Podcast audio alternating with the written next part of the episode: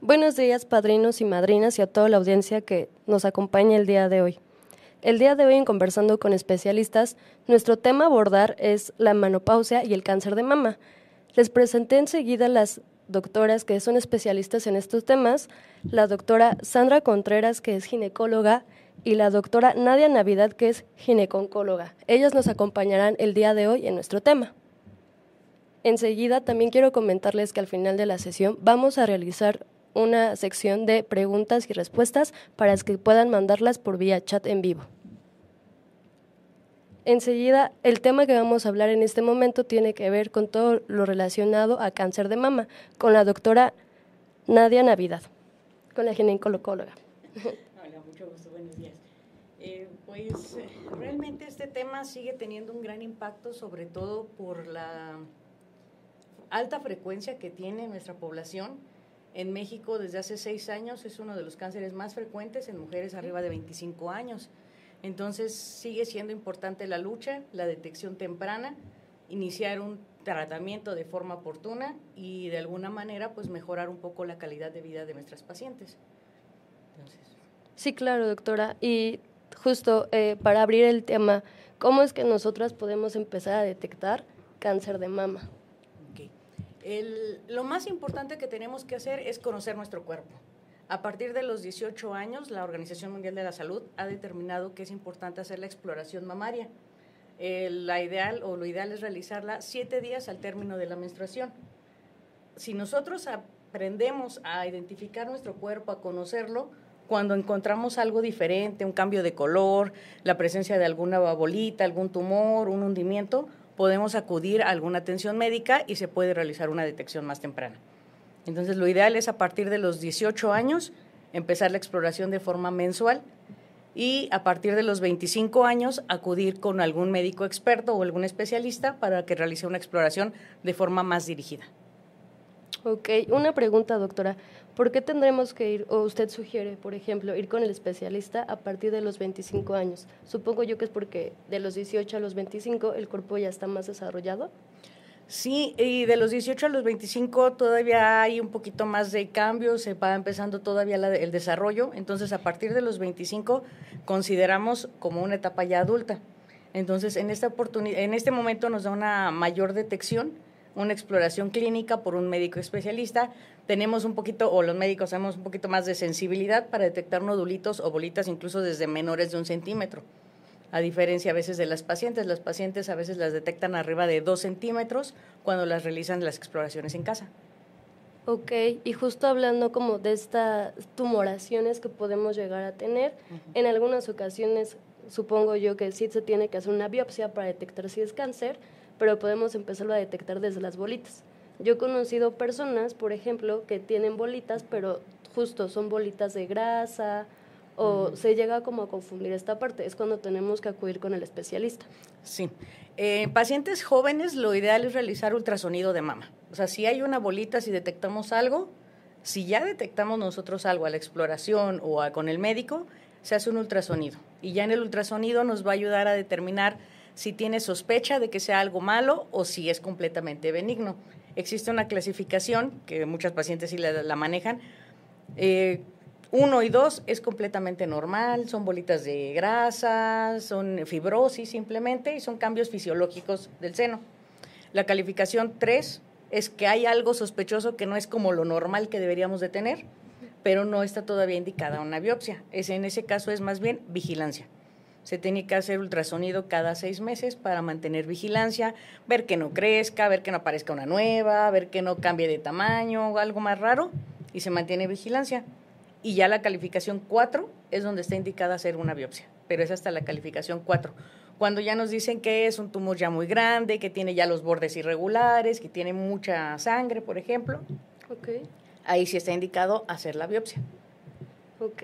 Perfecto. Y por ejemplo, si se llega a detectar cáncer de mama, todo, eh, digamos, en, obviamente en la mama, ¿todo procede con cirugía o hay otros tratamientos?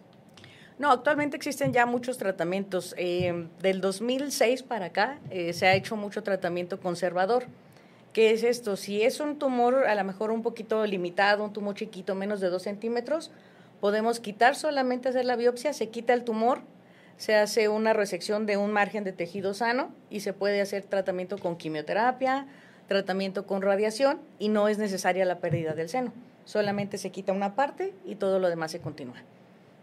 Ok, y justo es cuando ya el cáncer está muy avanzado, es cuando se procede. Ajá, ya cuando tenemos tumores arriba de 5 centímetros, ya cuando tenemos afectación de la piel, ya cuando tenemos el tumor se ha ido hacia los ganglios de la axila, ya nos habla de etapas más avanzadas. En ese caso el tratamiento es iniciar con quimioterapias para reducir que no siga avanzando más la enfermedad, reducimos el tamaño del tumor y ya después hacemos una cirugía para terminar de, hacer el tratamiento completo.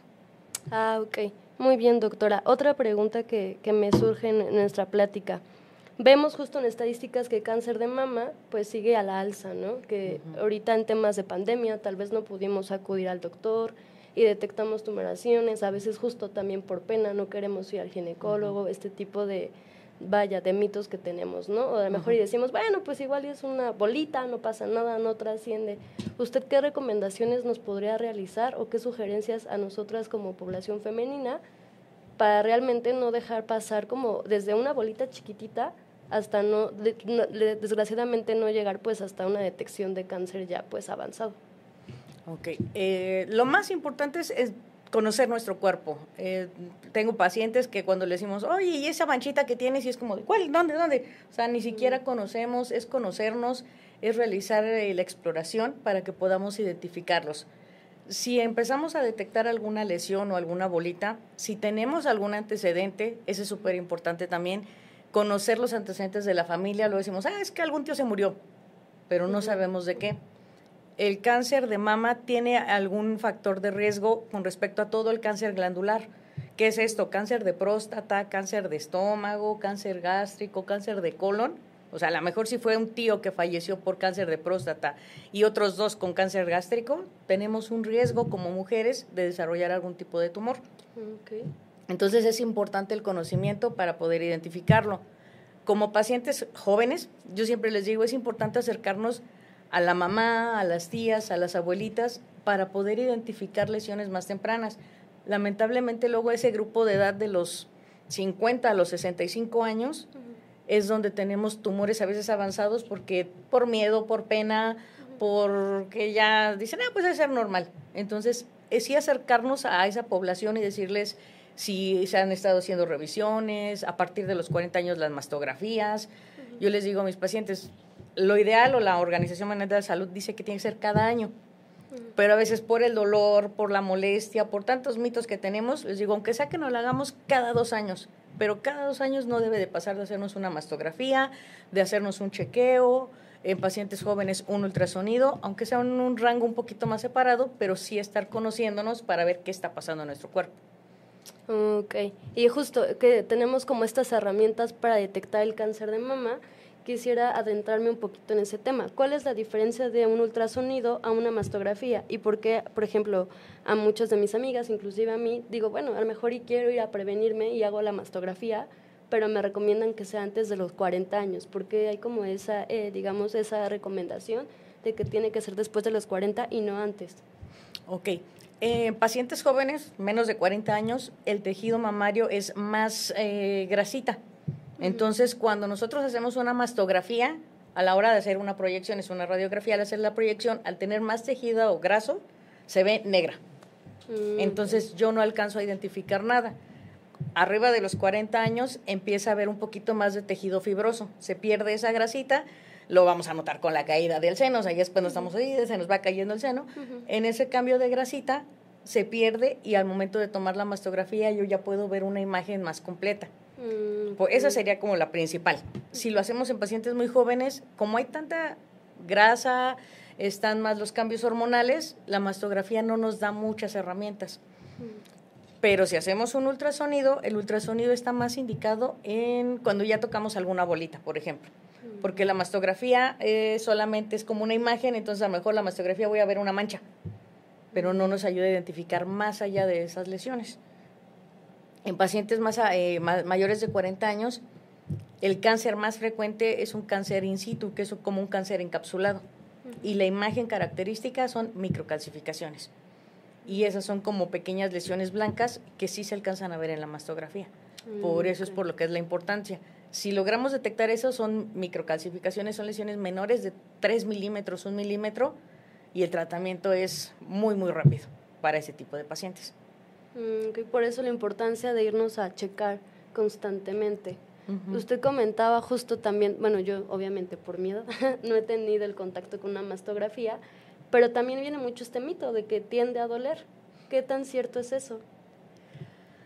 Sí causa un poquito de dolor, pero realmente no es tan tanta la molestia. Es más a veces si ya tenemos un poquito de inflamación. Es importante hacerla siempre siete días al término de la menstruación para que no estemos tan cercanos y no tengamos tanta sensibilidad. En los días de la menstruación, bien sabemos, tenemos mucha sensibilidad. Hay pacientes que a veces por error la hacen y pues es muchísima más la molestia. Entonces, mm, siempre hacerla siete, de 7 a 10 días después de menstruar. Eso nos ayuda a que no haya tanta sensibilidad. Y en algunas pacientes yo sí les recomiendo, a veces cuando tienen el seno muy grande, pues obviamente hay que hacer mayor presión porque se tiene que hacer una compresión del seno. Entonces, si tienes el seno más grande, a veces es mayor la compresión y puede llegar a doler. En pacientes así yo les recomiendo tomar algún antiinflamatorio. Al término del estudio o unos 10 minutos antes se toma algún antiinflamatorio para que no tengan tanta molestia. Y listo, no es, no es mayor la molestia. Ah, ok. Digo, le agradezco la información. Como usted me comentaba, tal vez podría a veces doler más, justo porque desconocemos de las recomendaciones, de que no sea en periodo cuando estamos menstruando, porque estamos más sensibles, de que también tal vez si ya vamos pues con alguna alarmita de que tengamos alguna hinchazón, obviamente nos puede doler más, y es por eso que generalizamos erróneamente, ¿no?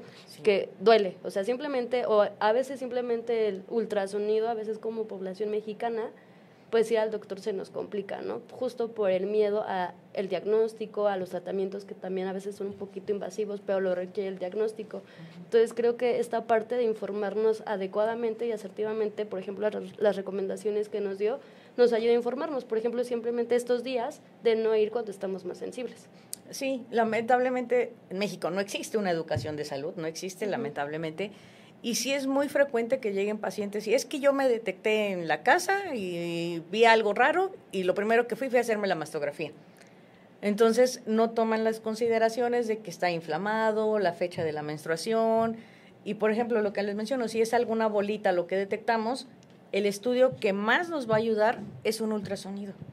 O sea, no corremos o cometemos el error de hacer otro estudio cuando está indicado un ultrasonido y es menos invasivo, no tiene radiación, lo podemos hacer de control y es más útil para la lesión que encontramos. Ok, gracias doctora. Sandra, eres ginecóloga.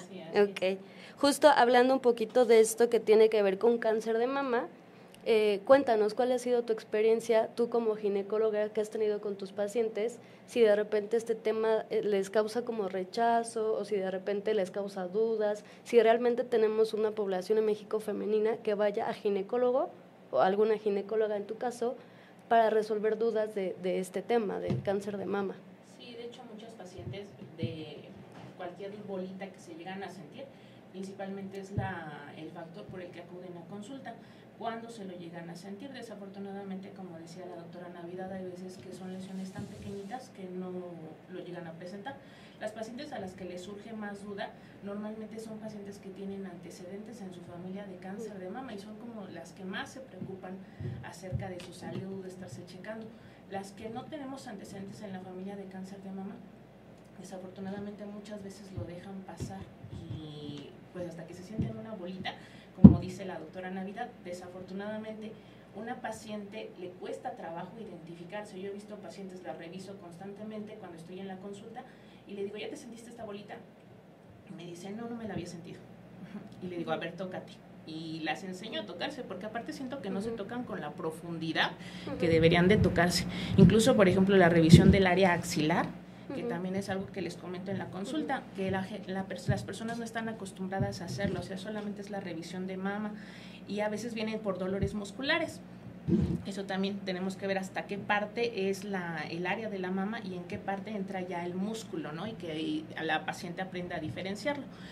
Precisamente por eso acuden a consulta pero sí eh, hacer hincapié en que se revisen el área axilar, que es un área que normalmente no lo llegan a, contemplar, y la manera en que tenemos que revisar la axila, que también es como muy profundo, o sea, hay que tocarlo con profundidad. Desafortunadamente va a doler un poquito en ocasiones, pero pues hay que tocarlo y de esa manera vamos a poder sentir algunos nodulitos más pequeños, no solamente la axila, sino también el área de aquí eh, supraclavicular y el área del cuello. Ahí podemos encontrar ganglios que muchas veces en algunos tipos de cáncer se van a identificar de esa manera.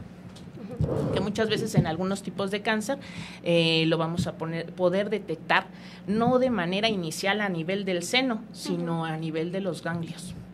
Mm, ok.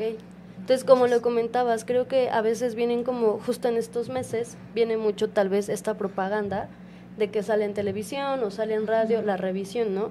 Pero ya realmente a ir con un ginecólogo, un especialista que te diga, mira, te tienes que revisar de esta manera, tienes que palpar de esta manera, por ejemplo, todo lo que tiene que ver con la mama y el tema axilar, como lo comentas, pues creo que a veces nos falta sensibilizar un poquito más a la población, justo también por lo, lo que comentábamos, ¿no? A veces la pena, los mitos que tenemos, a veces no tenemos esta conciencia de eh, lo, lo que decíamos, ¿no? Ah, pues igual y estoy en mi periodo y a veces también confundimos estas señales en los periodos, que estamos más sensibles, que decimos, ah, pues igual y es tema del periodo y se me pasa, ¿no? Y no tenemos como esta, tal cual esta conciencia. Sí, en general la mayoría de las veces va a ser mastopatía fibroquística, que por ejemplo el cáncer de mama algo que lo caracteriza es que normalmente no duele, a diferencia de la mastopatía fibroquística, que es la mayoría de las veces por la que la paciente acude a consulta porque le duele. Cuando sientan un nodulito que no duele, ese hay que ponerle más atención todavía. Ah, ok. Y también es esta parte... Porque ya cuando duele, ya son, estamos, estamos hablando ya de etapas más avanzadas, o sea, ya tiene un proceso inflamatorio donde ya vemos los cambios, que la paciente vea los cambios de la mama. O sea, como esto de retracción del pezón, la piel, la piel en forma de celulitis, ya estamos hablando, hablando de etapas avanzadas. O sea, realmente el cáncer. ¿Te ha llegado población en esa etapa? Normalmente llegan a los hospitales, o sea, en el área de hospitalaria es donde nos llegan ese tipo de pacientes, porque desafortunadamente son personas de la tercera edad que les da pena revisarse. O sea, en alguna ocasión en el hospital vimos a una paciente que venía pues con un montón de chamarras y suéteres y la empezamos a descubrir y olía muy mal porque el cáncer cuando ya está en etapas muy avanzadas huele mal y pues le decíamos a sus familiares y decía, y les digo, ¿cómo no les llegaba el olor? Y ella decía, es que siempre está cubierta. ¿Y por qué no acudía la señora? Por pena. O sea, cuando sabe que hay algo se le está, o sea, era muy evidente ya. Sí, claro. Igualmente que en los otros tipos de cáncer, desafortunadamente ya llegan en etapas muy avanzadas y personas de la tercera edad por pena. Ok, y también eh, aperturando un poquito el tema que tenemos que ver, que, que eh, usted es especialista, por ejemplo, en temas de menopausia, mucho también hay este mito de que a veces cuando están en proceso de que en climaterio, que es antes de la menopausia, o están en menopausia, a veces mandan hormonas. Entonces yo conozco a muchas personas que dicen, no, es que no me voy a tomar las hormonas porque puede desarrollar cáncer de mama. ¿Qué tan cierto es eso, doctora? Pues relativamente hay muchos factores de riesgo que se asocian al cáncer de mama. Uno de ellos es la administración de hormonas por más de cinco años de manera continua. Pero así como hay ese factor de riesgo, hay otros, por ejemplo, la obesidad, los antecedentes de cáncer de mama en la familia. O sea, es un factor más, pero no es un no predisponente. Desafortunadamente, la gente tiene miedo a las terapias de reemplazo hormonal en la menopausia por este mito. O sea, es un factor de riesgo más, no quiere decir que el que lo utilices, realmente el porcentaje va a ser muy elevado y que se va a, vas a presentar cáncer de mama, no para nada. Creo que este es un tema importante porque la mujer pues, no se debe de aguantar con todos los síntomas que presentan en el climaterio precisamente por el miedo a tener cáncer de mama y no, pues el cáncer de mama puede ocurrir por varios factores. Ok. Muy bien, pues enseguida le agradezco su información, doctora. Enseguida vamos a hacer un corte para continuar adentrándonos en todo lo que tiene que ver con menopausia. Ahora también puedes escucharnos. Desde donde estés, conéctate y sigue nuestra programación en MG Radio Misionera. MG Radio Misionera. Entra a nuestra página www.misionerosdeguadalupe.org y listo Comienza a disfrutar la programación que tenemos para ti.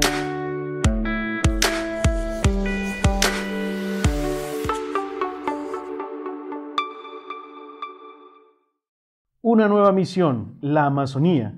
Misioneros de Guadalupe, comprometidos con brindar respuesta a las recomendaciones de nuestro undécimo capítulo, consolida su presencia en las tierras misioneras de Perú y Brasil, fusionándose para abarcar mayores territorios de evangelización, formalizando así la misión de la Amazonía. El 15 de septiembre de 1980 llegaron a Bagua, Perú, los primeros misioneros de Guadalupe a la parroquia de San Juan Bautista en la región nororiental del Marañón. A partir de entonces han colaborado en diferentes comunidades peruanas como Pucallpa, Lima y Cusco. El 26 de abril de 1987 fue nombrado el primer grupo de misioneros de Guadalupe, quienes llegaron a servir a las parroquias de Nuestra Señora del Rosario en Itacuachara, Nuestra Señora de la Concepción en Silves y Cristo Resucitado en Urucurituba. Se ha colaborado en diferentes parroquias de la prelatura de Itacuachara. En el 2022, la misión de la Amazonía, a fin de llegar a más comunidades necesitadas de evangelización, se formaliza esta misión, comenzando en el Vicariato Apostólico de Pucallpa, el Vicariato Apostólico de San José de las Amazonas, la Diócesis de Alto Solimoes y la Arquidiócesis de Manaos.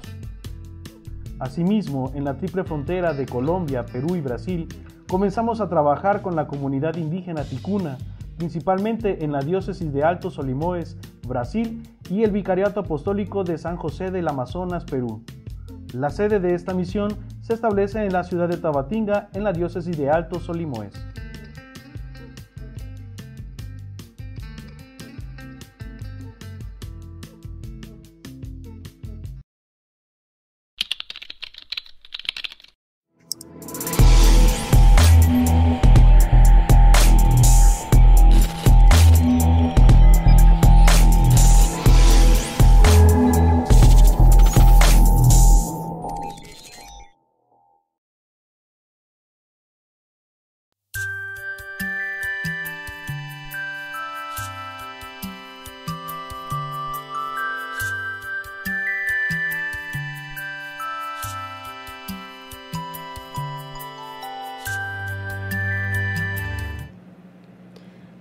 Buenos días, continuamos con nuestra plática el día de hoy con especialistas abordando los temas que tienen que ver con cáncer de mama y con menopausia. Hace unos momentitos estuvimos hablando de justo todo lo que tiene que ver con indicios y la exploración en cáncer de mama y ahorita nos estamos centrando un poquito en lo que tiene que ver con el tema de la menopausia, que también son factores que a veces van de la mano.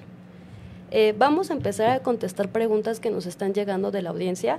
Una de nuestras preguntas que nos llegó de alguien que nos está siguiendo por medio de YouTube y se las expongo a las dos doctoras, las podemos contestar de manera simultánea si gustan, es, y la pregunta la hace Mariana Sánchez. la pregunta es, si ya estás en menopausia, ¿cómo podemos seguir explorando toda esta parte para detectar cáncer de mama, que justo tiene que ver el, el periodo de la menopausia? A veces nos da como estos indicios, ¿no? Eh, donde estamos como más alertas. ¿Ustedes qué, qué nos pueden contestar? Eh, ya mencioné, en pacientes jóvenes eh, lo ideal es realizarlo siete días al término de la menstruación. Y las pacientes sí nos dicen, efectivamente, bueno, y si yo ya no estoy menstruando, ¿qué hacemos? Lo ideal en ese caso es tomar algún día al azar, por ejemplo, no sé, el 15 de cada mes, pero un día al mes tenemos que estarnos revisando. Puede ser un día de forma aleatorio, no importa algún, algún dato específico. Si no tenemos menstruación, lo ideal es hacer un día, determinar un día al mes y hacer la exploración de la misma manera. Ah, cada mes tenemos que estarnos revisando. Igual ahí agregaría que sean acostadas y paradas, o sea, en las dos posiciones, porque hay mujeres que tienen mamás muy grandes que el estar de pie mm, se dificulta mucho su revisión y aparte sí se siente diferente. Ok, influye la postura. La postura, exactamente. Entonces sí sugiero que sean de las dos maneras. O sea, a veces nada más cuando entran a bañarse y se revisan, ¿no? O se tocan, pero acostadas no lo hacen. Ok, por ejemplo, eh, ustedes digo, son las expertas. cuando hacemos la revisión, ¿ustedes recomiendan que sea con alguna, con ayuda de alguna crema o sin, sin la crema justo para detectar este tipo de tumoraciones que podríamos tener? No, realmente no se requiere. Yo lo que siempre les explico a mis pacientes, lo ideal es hacerla con tres dedos, con esos tres dedos, con la región palmar. porque si hacemos como brinquitos es más difícil, es apoyar completamente los tres dedos. Y el punto importante que yo siempre les comento es lo que tenemos que estar tocando son las costillas. Tu profundidad es la costilla, siempre, en todo el seno. De ahí partimos. Ajá. Entonces, aunque estemos acá en la parte más central, lo ideal es que presionemos hasta que logremos tocar la costilla. Hasta adentro. Ajá. Ok. Justo de, esa es de esta manera. Justo esa es la profundidad que necesitamos. Entonces no es nada más como por encimita, no.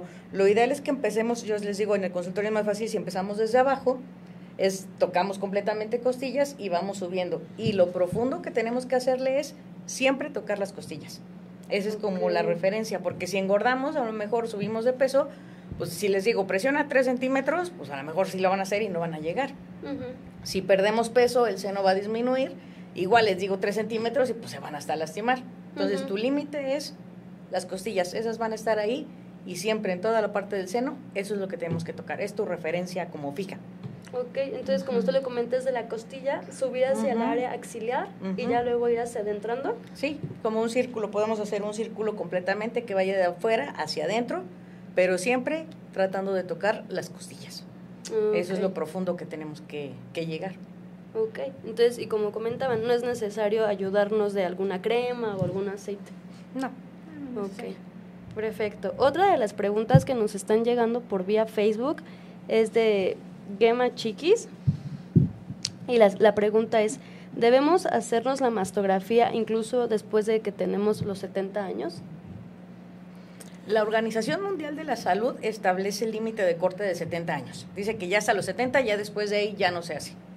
Pero actualmente las guías europeas establecen que la población ya ha ido aumentando, entonces si después de los 70 años tenemos algún factor de riesgo, obesidad, sedentarismo, tabaquismo, todas las cosas que podemos llegar a tener, sí se tiene que hacer mastografía cada dos años. Ya no de forma anual, sino cada dos años. Ok, perfecto. Bueno, vamos a continuar con nuestra sección de preguntas y respuestas. Seguimos revisándolas por vía Facebook, también seguimos revisándolas por vía YouTube para que no se queden con ninguna duda y sigamos dándoles respuesta con ayuda de nuestras especialistas. Justo ahorita que estábamos empezando ya a abordar el tema de la menopausia, que es, eh, platícanos un poquito más eh, cómo es este, justo estos procesos, estas etapas que es climaterio, menopausia. Después yo conozco a, a, mujeres que dicen, es que a mí la menopausia me duró hasta 10, 5 años. Y, o a veces la menopausia o el climaterio no lo saben diferenciar o les llegan muy jovencitas que también he escuchado eh, que influye mucho si te llegó, por ejemplo, tu periodo a temprana edad, el climaterio o la menopausia te va a llegar a temprana edad. Entonces, ¿cómo, podemos despejar tomar una guía de referencia para saber cuándo tenemos climaterio, cuándo tenemos menopausia, qué, qué cosas podemos ayudarnos? Porque a veces vienen bochornos, vienen estos temas que nos incomodan. Como tal, la palabra menopausia eh, indica nada más el cese de la menstruación. Ajá, o sea, okay. para decir que ya entraste en menopausia tienen que pasar 12 meses ininterrumpidos de que no, no hayas menstruado para nada. Si okay. pasan esos 12 meses, ya puedes decir, estoy en menopausia. Si menstruas, pasan 4 meses, 5 meses o estás a los 11 meses y menstruas, todavía no. Tienes que cumplir exactamente los 12 meses para decir, ya estoy en la menopausia. Pero ese es el cese de la menstruación. Ajá. Okay el climaterio o síndrome climatérico son los signos, signos y síntomas que se van a presentar en esta etapa, ajá, que es la perimenopausia, antes y después. Normalmente empiezan a aparecer un año antes, pero hay pacientes en las que puede ser, todas, pues no, ninguna persona somos iguales. Hay personas en las que van a aparecer un año, dos años o tres años incluso antes, porque va a haber una, va a ir disminuyendo la cantidad de estrógenos que producimos.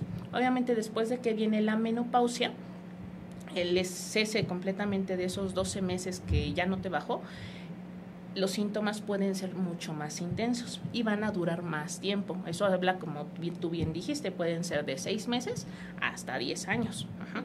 En algunas mujeres habrá personas en las que sean síntomas y signos inexistentes y que digan, no, pues yo no tuve nada, ¿no? Y digo, qué padre por ellas. Pero el mayor porcentaje de la población sí va a presentar algún síntoma. Ahora, no quiere decir que sea una regla de todo mundo va a presentar, por ejemplo, alteraciones menstruales, va a presentar insomnio, va a presentar disminución de la libido, No, o sea, a veces algunas pacientes se caracterizará por alteraciones menstruales y ya saben que están llegando a la menopausia.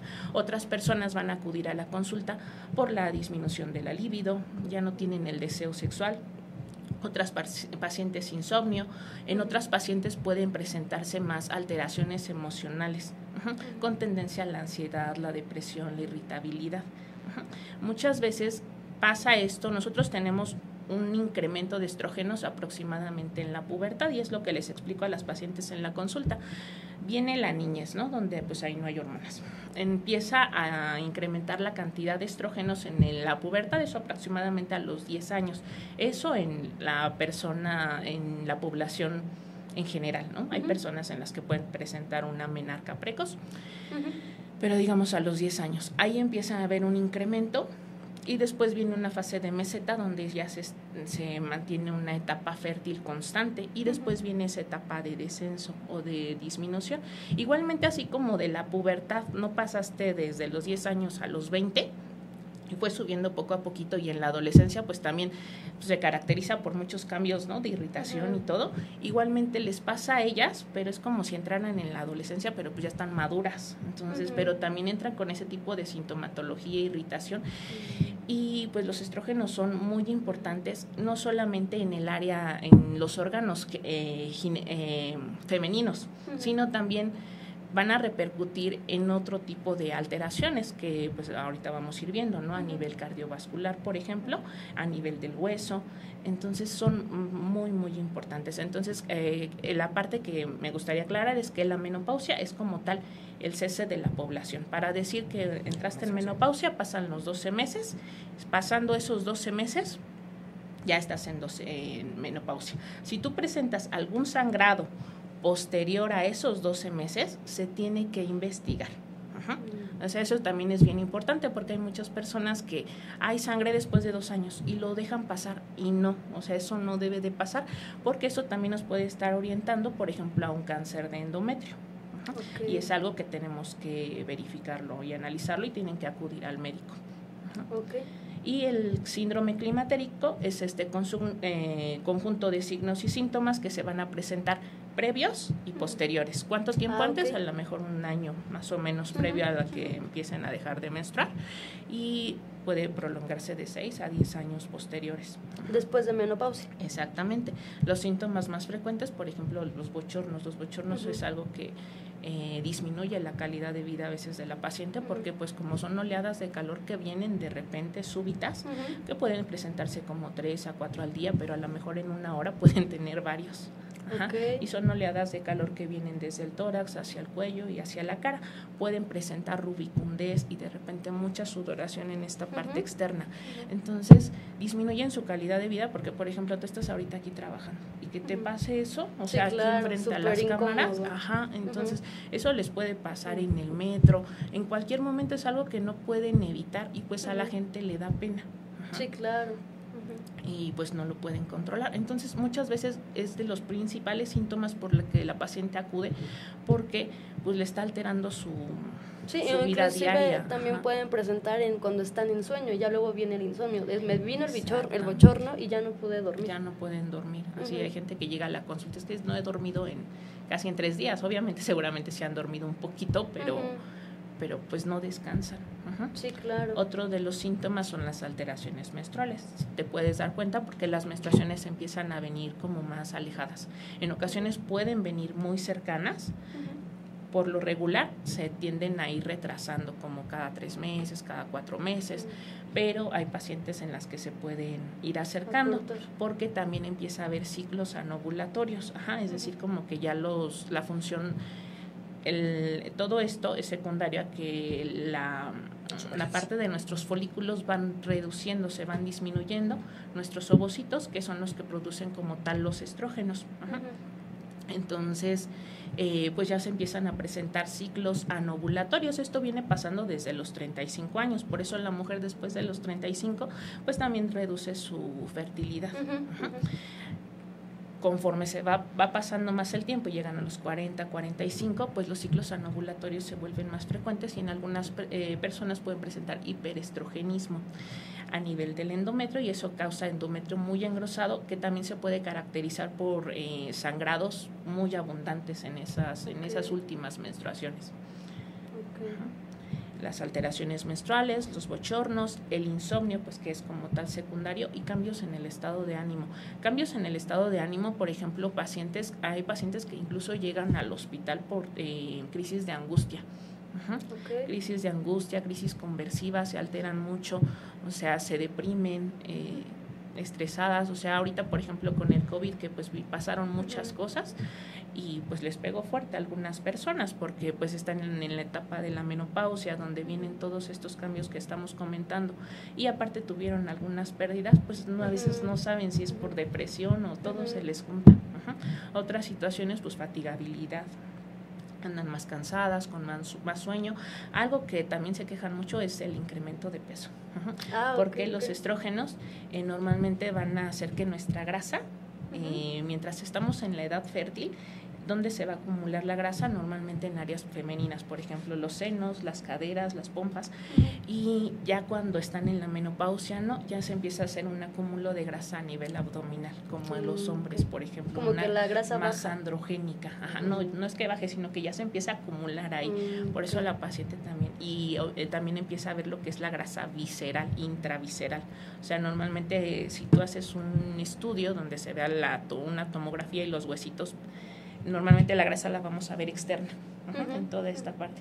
Y cuando ya eso en la menopausia, hay intraviscerales adentro, rodeando las vísceras. Entonces se tiende como que a ensanchar también esta área. Aunque hagan ejercicio y todo, el metabolismo pues también disminuye, se reduce mucho.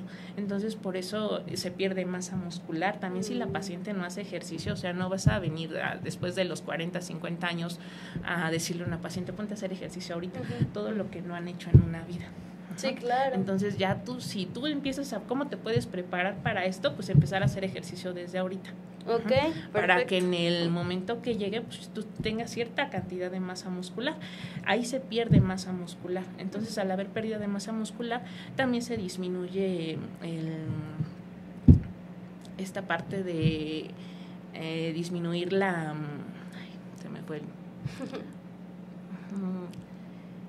el, que es la gente se sienta más cansada, con más sueño, con más fatigabilidad. Mm, sí, aparte tema y gastan menos energía. Un, estilo de vida. Entonces gastas menos energía a menor masa muscular y tú sigues comiendo igual, pues empiezan a subir de peso. Sí, claro, sí, sí. Y una pregunta, doctora, por ejemplo, ¿hay tratamientos alternativos o tratamientos que usted recomiende cuando estamos como ya, pues, tal cual viviendo estos tipos de síntomas que son como muy incómodos? Pues sí, por ejemplo, las pacientes cuando están en esta parte de los bochornos, sí hay tratamientos que se pueden, deben de acudir al médico porque no es algo que se pueda encontrar pues a la vuelta de la esquina. va a depender de cada paciente, porque hay pacientes que no les gusta recibir hormonas, por lo que tú comentabas. Este mito está muy marcado acerca de que te van a causar cáncer de mama. Entonces tenemos que tener elegibilidad acerca de la paciente. A qué pacientes les vamos a mandar algún medicamento y a qué pacientes no. Porque también hay algunos factores y nosotros tenemos que valorar ah, en qué pacientes es más adecuada una terapia de reemplazo. Y depende de los síntomas el tratamiento que van a recibir. Por ejemplo, una paciente que va con resequedad vaginal y que es su, principal síntoma, entonces esta resequedad vaginal le va a generar dispareunia. Eso quiere decir que va a tener dolor durante la actividad sexual. Al tener dolor durante la actividad sexual, pues lo que menos va a querer va a ser tener relaciones sexuales. además de que en esta etapa sí se hay una reducción de la libido. Y si aparte les duele, pues menos. Ajá, entonces ahí les podemos sugerir hidratantes vaginales o cremas vaginales o ya cuando es un poquito más severa podemos utilizar estrógenos tópicos en el área vaginal. Sí, claro, pero vaya, siempre tratando como esta conciencia social de ir con un especialista, porque a veces en plática de, ah, no, es que mi abuelita se tomaba X cosa, o es que mi mamá me recomendó X cosa, y a veces tal vez te cuidas de, de, de en ese momento de no parecer esos síntomas, pero realmente no estás acudiendo al síntoma o tratándolo con un tratamiento. Entonces tampoco es como que se quiten, ¿no? Es como disminuirlos. Ajá, y algo que pasa mucho es que entre amigas se comparan. O sea, todo es así como de a ella le pasa esto y a ella y a mí no. Y, y digo que bueno que a algunas no les pasen muchas situaciones, pero pues no, no, no deben de compararse. O sea, cada quien va a vivir su climaterio eh, de manera diferente. Sí, claro. Gracias, Un punto importante que quería mencionar y que sí es súper, súper importante. Antes de iniciar la terapia de reemplazo, el tratamiento, siempre lo ideal es hacer una mastografía. O sea, lo ideal antes de iniciar cualquiera, así sea cosas naturistas, siempre está indicado, la Organización Mundial establece, siempre antes de iniciar terapia de reemplazo hormonal, tratamiento con cosas naturales, se tiene que hacer una mastografía para partir de ahí. Si hay fibrosis, si ya tienes algún quistecito y damos hormonas, pues a lo mejor sí corremos el riesgo de que crezca y no vamos a saber qué pasó. Entonces, siempre lo más recomendable es, antes de iniciar el tratamiento, sea cual sea, hacer una mastografía de control y ya después de ahí no hay fibrosis, si hay fibrosis, podemos empezar con el tratamiento. Yo manejo pacientes con cáncer y ahí sí es una contraindicación absoluta. No se les puede dar hormonas porque tiene el riesgo de que regrese el cáncer o de que aparezca un nuevo tumor. Entonces, en ese tipo de pacientes, pues como dice la doctora Contreras, no vamos a dejarla, ah, pues aguántese con todas las cosas, ¿no? Valor mexicano, no. Lo ideal es hacer un tratamiento individualizado, donde vamos a estar basándonos en las molestias. ¿Cuál es tu principal molestia? No, pues este, no estoy bajando de peso. Ok, manejo con nutrición. O sea, vamos ah, de la mano con nutriólogos para ir ayudándonos a ver qué tipo de alimentación vamos a estar dando no me voy a quedar yo con las pacientes. Siempre todo lo que es manejo ya perimenopausia, todo eso, siempre es un manejo multidisciplinario. Estás teniendo problemas de que no bajamos, tu problema es que no bajamos de peso, ok, vamos con nutriólogo. Es que ya me estoy peleando con mi marido, ya corrí a mis hijos, ya bla, bla, bla, bla, ok, terapia psicológica.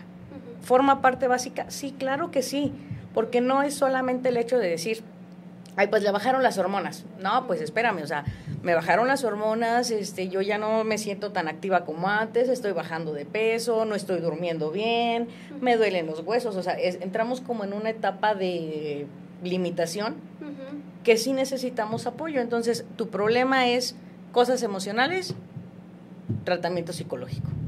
Ok, pues gracias a las doctoras, en un momento vamos a continuar y ahorita continuamos con un corte. Los misioneros de Guadalupe somos una sociedad de vida apostólica, consagrada a la misión adyentes, es decir, dedicada a predicar y anunciar el Evangelio entre los pueblos no cristianos.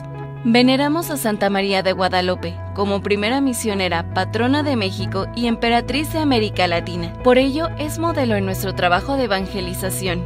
Fuimos fundados el 7 de octubre de 1949 por el Episcopado Mexicano y la Pontificia Unión Misional en 1953, el Papa Pío XII aprobó nuestras constituciones y Monseñor Alonso Manuel Escalante y Escalante fue nombrado primer superior general. Con el apoyo de sacerdotes y laicos tenemos presencia misionera en 11 países, Japón, Corea, Kenia, Hong Kong, Perú, Angola, Brasil, Guatemala, Cuba, Mozambique y Estados Unidos. Sea un padrino fundador de esta misión. Comenzamos nuestra aventura misionera en el Amazonas y para lograrlo necesitamos su ayuda. Con sus contribuciones podremos adquirir materiales y mano de obra para recondicionar nuestras casas misión. Gracias a su generosidad podremos comprar ladrillos, pintura, mano de obra, material de construcción y transporte para estos materiales. Además, sus donativos también apoyarán la formación de nuestros seminaristas, quienes a partir de este año realizarán el curso de espiritualidad y pastoral CESPA en la comunidad de Pebas en el Vicariato de San José del Amazonas en Perú.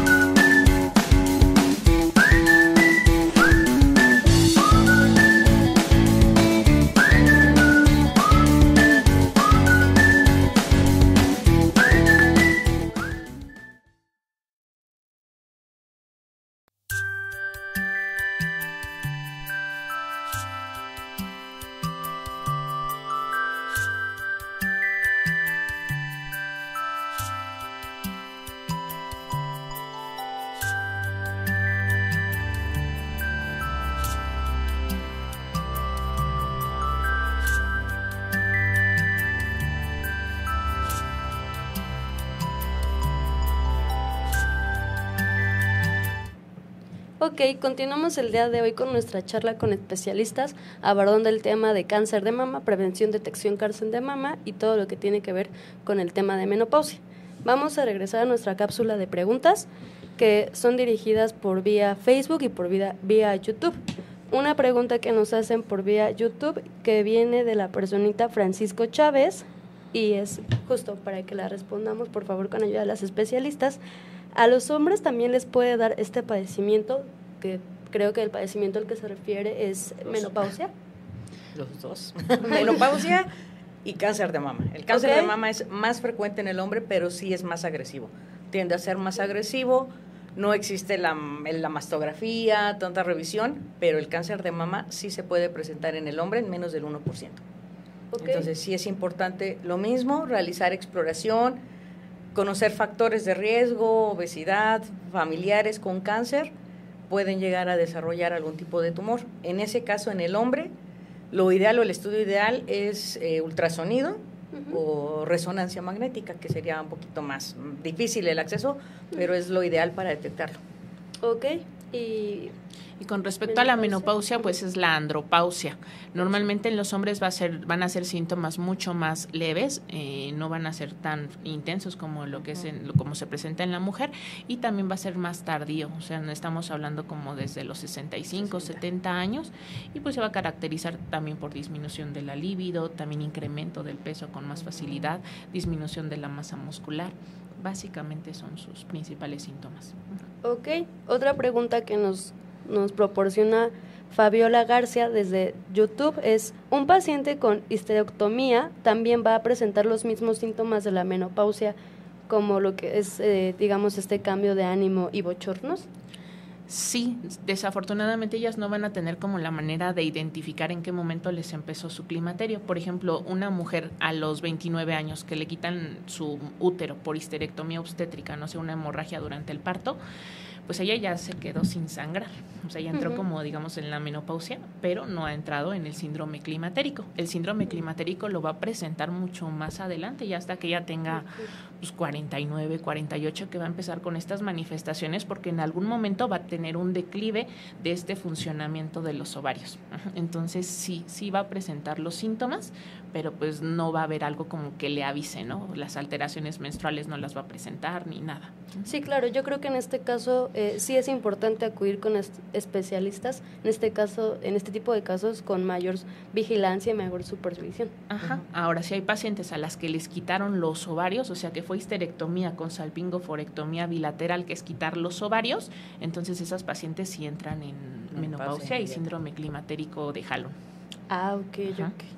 Entonces, y supongo que obviamente los síntomas, los, pues sí, tal vez... Los manifiestan muy intensos porque, pues imagínate que tú ahorita los 30, 40, 35, ponle, te quiten los ovarios de jalón, o sea, si te están quitando toda tu eh, carga hormonal. Eh, carga de estrógenos, sobre todo. O sea, hay tres estrógenos principales que son el estradiol, la estrona y el estriol.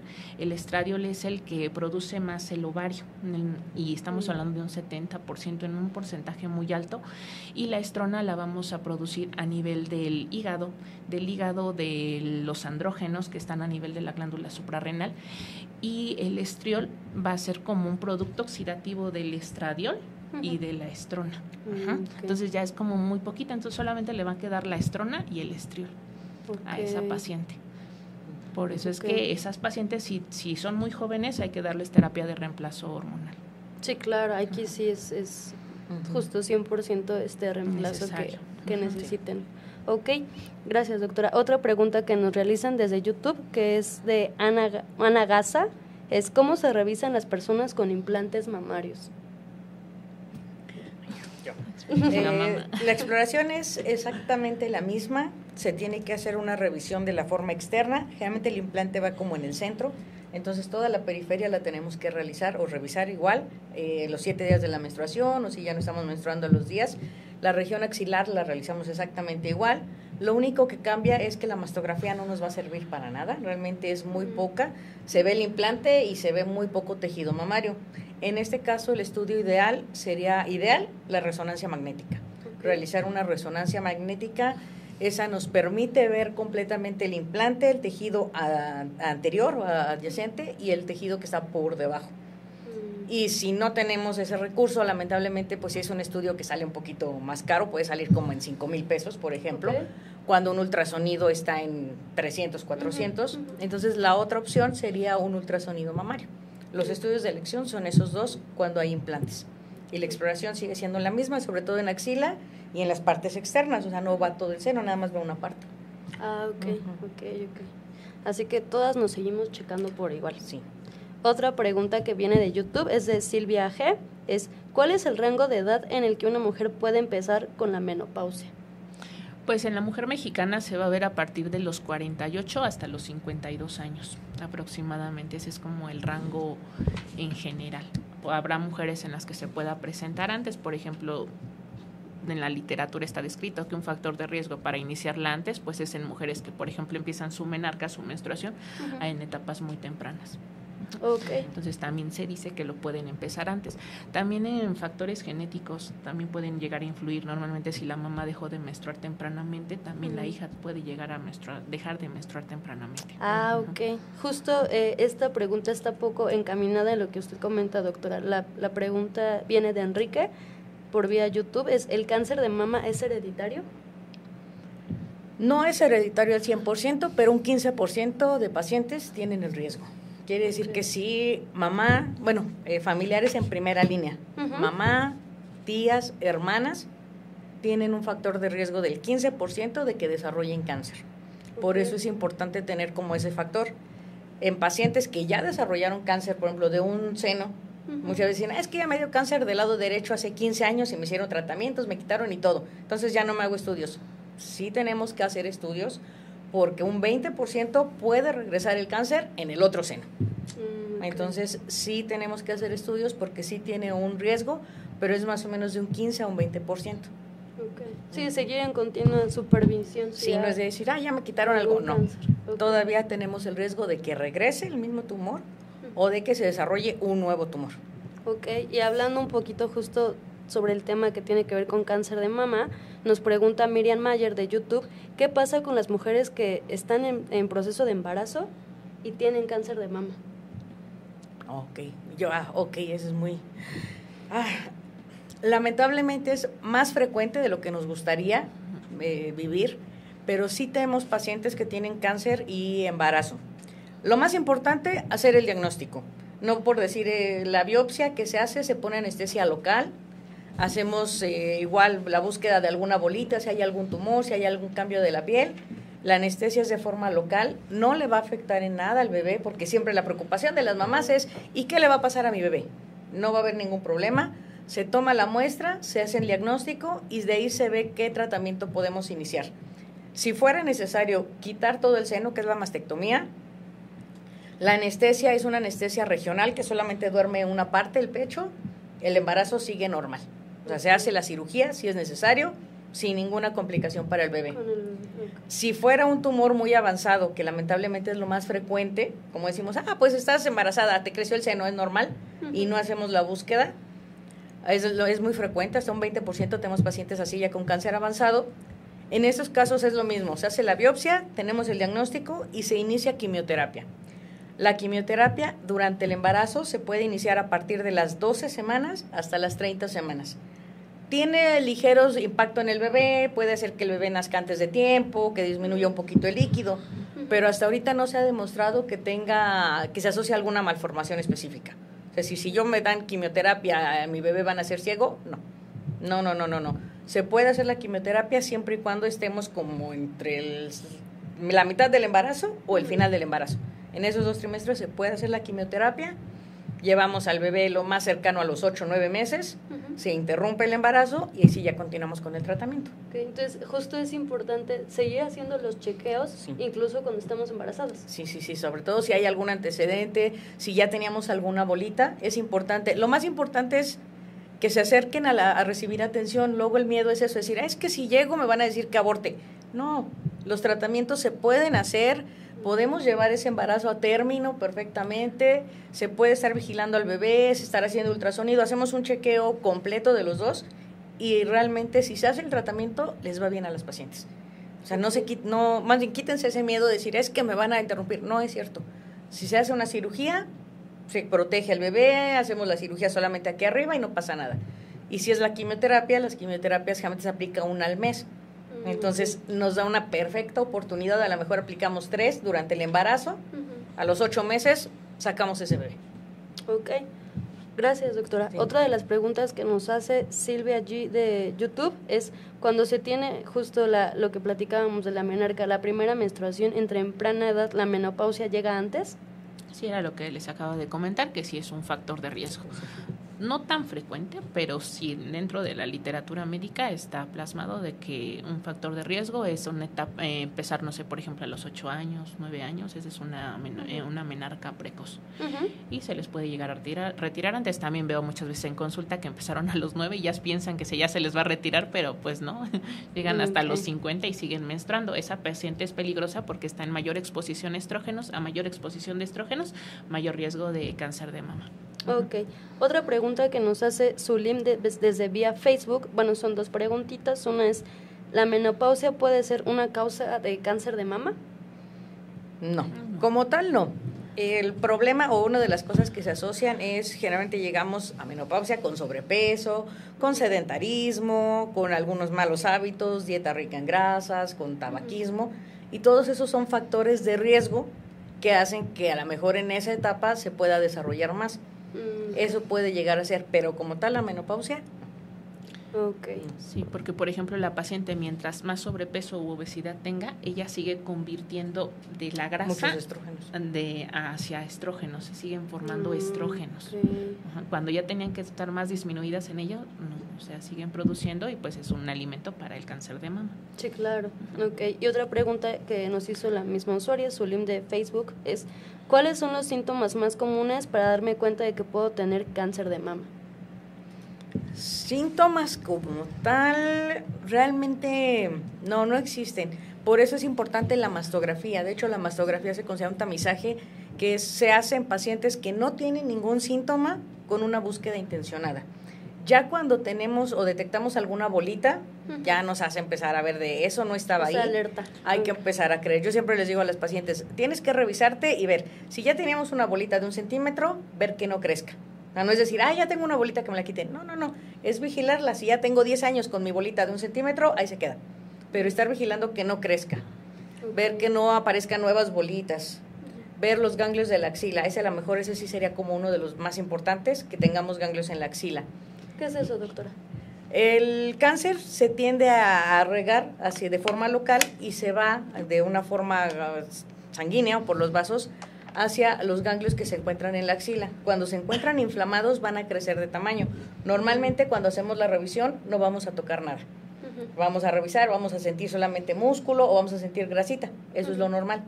Pero a veces cuando hacemos la revisión vamos a sentir ahí mismo una pequeña pelotita o una bolita. Mm, Esos son ganglios inflamados. Entonces, ese sí puede ser como un dato más de alarma para acudir a revisión. Sentir bolitas en la axila. En la axila, ese sí ya es como más raro porque no deberíamos de tener. Ahí no hay fibrosis, la fibrosis es aquí. Lo dicen, es que tengo fibrosis en la axila. No, ahí no existe. Entonces, ese sería un dato. Y ya cuando está más grande o más avanzada la enfermedad, pues ya son cambios en la piel. Se Mm. pone, se puede producir hundimientos, el tumor se empieza a adherir a la piel y la empieza como a jalar. Entonces se ven hundimientos directamente en la piel. O la retracción del pezón, igual, si son tumores muy cercanos al pezón, lo empieza a desviar. Ah, ok, ok. Esos son.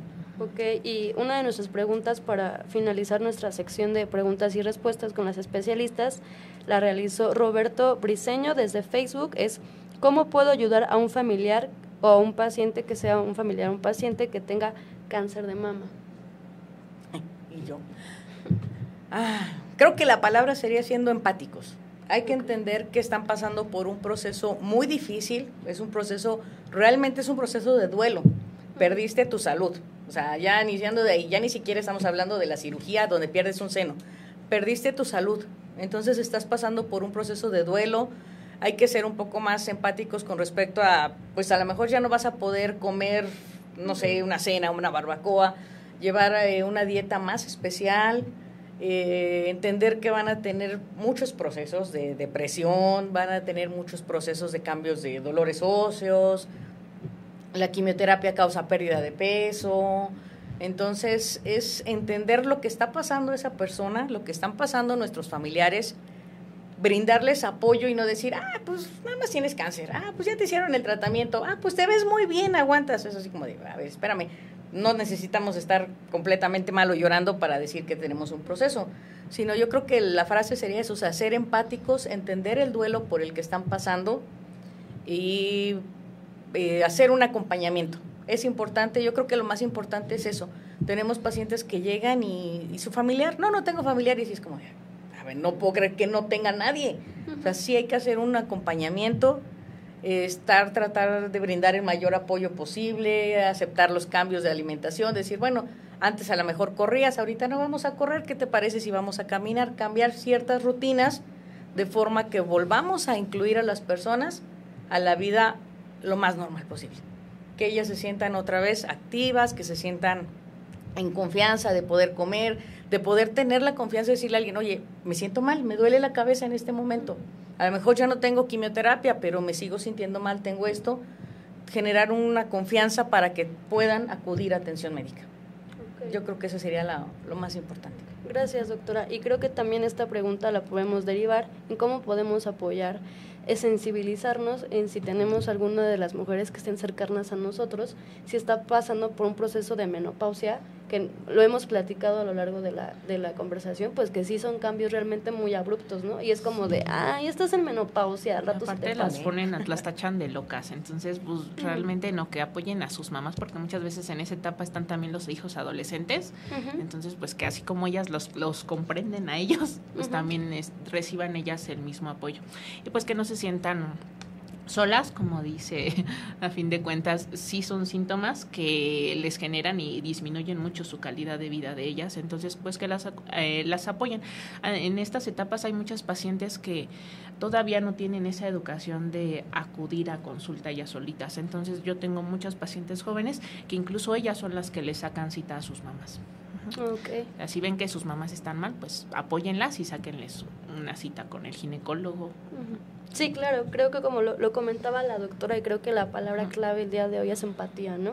si estás pasando en un proceso de menopausia o estás en, a lo mejor con el miedo de que tengas cáncer, ser muy, muy empáticos, tanto población femenina como población eh, varones, por así decirlo, que a veces a lo mejor les causa un poquito de ruido de qué es eso, ¿no? Nos vinieron, y, y lo agradecemos a la audiencia, nos vinieron muchas preguntas por parte de los hombres, de que están interesados en cómo apoyar a sus familiares, ¿no? Y seguir con esa sensibilidad. Y hablando justo de esto, quisiera preguntarles o que nos brinden recomendaciones de instituciones públicas para atender ya sea, por ejemplo, cáncer de mama o si hay algo especializado aparte de, de ir a nuestro ginecólogo para eh, atendernos un poquito con los síntomas de menopausia.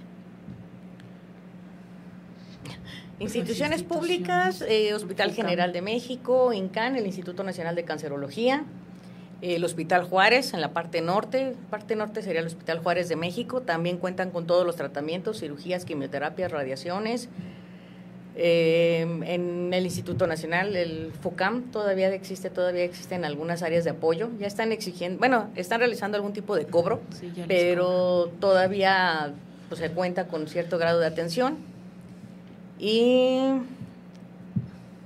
pues prácticamente son esos, básicamente. en general, el área de institutos, por ejemplo, el GEA González también pertenece a González también.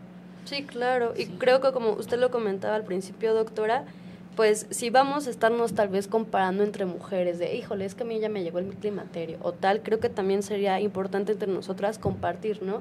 De entre nosotras sondearnos, oye amiga, ya estás yendo al ginecólogo, oye, si te sientes mal, ve y acude con un especialista, porque nuestro cuerpo es muy diferente y a todas nos puede causar por ejemplo, a ti un síntoma de insomnio, a lo mejor a mí se me va el hambre o todo lo que ha estado, eh, estas incomodidades, ¿no?